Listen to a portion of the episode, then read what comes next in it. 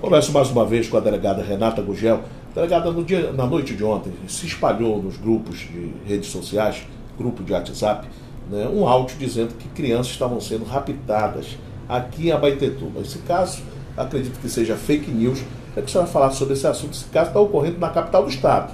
Sim, a Polícia Civil aqui em Abaetetuba e na região do Baixo Tocantins, de uma forma geral, não tem notificada nenhuma ocorrência desse, dessa situação. Esse fato, como você relatou, está acontecendo ou aconteceu na capital do nosso estado. Todavia, a Polícia Civil já divulgou um retrato falado dessa pessoa que está cometendo esses delitos. O fato está sendo apurado e, em questão de tempo, essa pessoa será presa. É importante ressaltar que o fato de comunicar à polícia um fato que você sabe não ser crime ou não ser contravenção também se classifica como crime. É a falsa comunicação de crime, cuja pena pode ser até de seis anos de detenção, além de multa. Então, fazer oficialmente a polícia a falsa comunicação de um crime também é crime.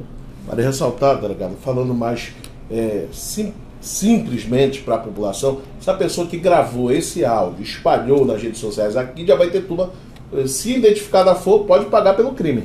Sim, essa pessoa pode responder criminalmente por esse fato, sim. Não só quem divulga, quem cria o áudio e joga na rede social, como também quem replica esse áudio, quem repassa, quem copia, quem reenvia para outras pessoas.